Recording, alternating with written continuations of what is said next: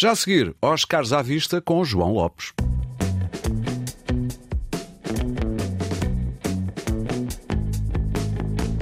João, muito bom dia.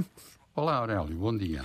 Ora bem, esta semana ficaram conhecidos os nomeados aos Oscars 2024. Uh, eh, surpresas para si, João, ou nem por isso? Não houve surpresas quase, quase para ninguém, a não ser para alguns analistas americanos que achavam que a Greta Gerwig como realizadora e a Margot Robbie como, como atriz seriam eh, pela Barbie nomeadas na, nas respectivas categorias. Dito isto, a temporada do, dos prémios faz-se cada vez mais uh, para o melhor e para o pior com um, um número limitado de, de, filmes, porque são sobretudo filmes de estreia relativamente recente. Hum. Enfim, quando digo para o melhor ou para o pior, não quer, não quer dizer que haja muitos maus filmes, bem pelo contrário, é um ano, é um ano muito forte, mas parece haver uma, uma clara liderança uh, de uh, três títulos. Uh, o Oppenheimer, que de facto consegue uma proeza rara com, com 13 nomeações, incluindo, obviamente, a de melhor filme, o filme do Martin Scorsese, Assassinos da Lua das Flores, e um, o Poor Things, Pobres Criaturas, do Yorgos Lantimos de que nós vamos falar um pouco mais mais à frente neste nosso espaço de conversa. Há pouco dizia que houve alguma surpresa nas nomeações para o filme Barbie. E é curioso que é num filme uh, sobre mulheres, é um homem, ator, que está nomeado. Uhum. Como, como melhor ator secundário, salvo erro, não é? Exatamente, o, Ryan Gosling. Exato. Uh, sinceramente, eu acho que nem do ponto de vista cinematográfico, nem do ponto de vista social, essa contabilidade de homens e mulheres nos leva muito longe. Como se uh, o facto de por exemplo, o, o, Bradley Cooper não estar nomeado como re, melhor realizador para o Maestro fosse uma ofensa generalizada a todos os homens. Acho que as coisas são um bocadinho mais complicadas. São mesmo mais complicadas e se, se, a discussão do feminismo chegou a isso, está, então está tudo muito empobrecido do meu ponto de vista. Mas olha que me parece que sim, já vi para aí uns textos uh, a debater intensamente, como hoje se debate sempre, muito intensamente e muito polarizadamente esta questão. Mas estou consigo, João. Sim, eu, eu diria que são pessoas que gostam dessas discussões e gostam muito pouco de cinema, mas enfim, é um problema deles. Exatamente. Vamos aproveitar para desfazer aqui. Uh, Viu-se nas notícias durante esta última semana Carminho nomeada para os Oscars. Vamos desfazer um pouco esse, esse mito, até porque há um outro português muito mais ligado a uma nomeação do que propriamente a Carminho. Nada contra a Carminho, obviamente.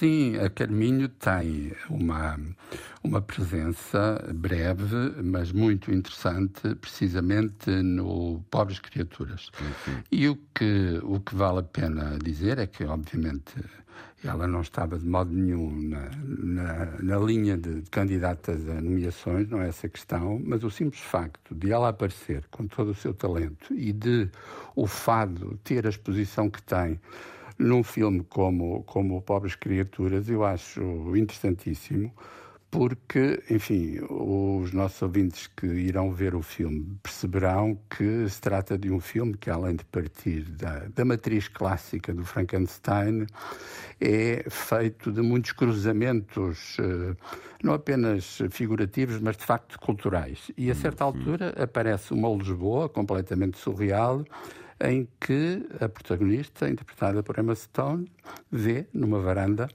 Carminho a cantar, numa pose que, aliás, não sei se o Yorgos Lantimos conhece, provavelmente ou seguramente conhece, numa pose que faz lembrar o célebre quadro da Severa do, do, do nosso pintor eh, Malhoa. Eu vi esta uh, semana antes de estreia e pensei exatamente nisso. É, não, é, é, essa, essa referência parece ser, é tão, é tão nítida que não parece ser casual de modo nenhum. Sim, mas Seja era uma pergunta que eu faria ao Lantimos se eu tivesse à minha frente. Com certeza, era uma excelente pergunta. Até porque este filme, de facto, Aurélio, um, é, é, nasce desse cruzamento de, de, muitas referências, incluindo uma variação sobre o mito do Frankenstein, que não é inédita, uhum. mas que é muito sugestiva. É que, desta vez, uh, o o Dr. Frankenstein, que aqui tem outro nome, é a personagem de William Dafoe, uh, inventa, cria um ser que é uma mulher.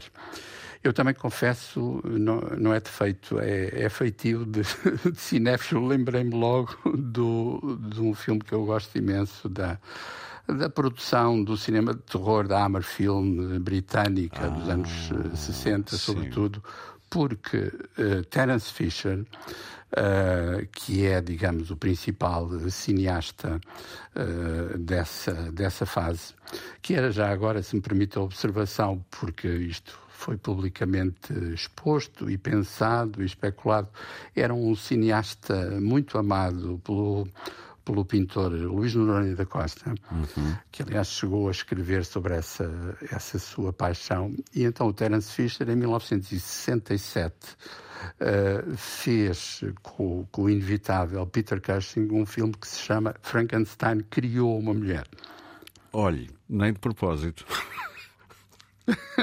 Sabe que na minha cabeça, quando saí na quarta-feira, foi quando eu fui ver a antestreia, eu resumi o filme na minha cabeça assim: Feminismo meets Frankenstein na Disneylândia. Ou seja, o feminismo encontra Frankenstein na Disneylandia. Parece-lhe justo, é, é, justo este resumo ou é, estou aqui a fazer uma piadinha fácil demais Olha, para este filme? Eu, eu, eu escrevi uh, um texto de 5 mil caracteres sobre o filme, onde me esforcei ao máximo para, para defender o filme, mas a sua frase, muito breve, é melhor que o meu texto. Oh, oh, oh, oh, oh João, não diga isso. É verdade. muito obrigado pelo elogio, mas, mas de certeza que não é. Não, mas é mesmo. Uh, e ainda por cima tenho, tenho que confessar que sempre respeitei, sem grande admiração, confesso, o trabalho do Yorgos Lantimos. Uhum. Porque quando penso, por exemplo, no Canino, que é um filme que ele faz ainda no seu país, na Grécia, Sim.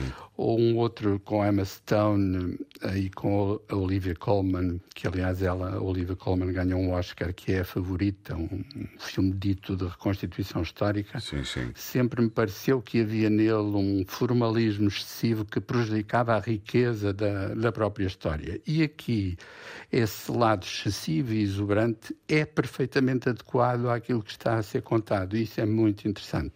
Muito bem, Até eu, porque eu vou parece que diga, o filme, diga. até, eh, só para, para rematar, me parece que o filme é um sério candidato nas chamadas categorias técnicas, nomeadamente na, na melhor cenografia. E eu termino já aqui a conversa, que assim levo um elogio para casa e já não posso dar, uh, por mal emprego, esta nossa conversa.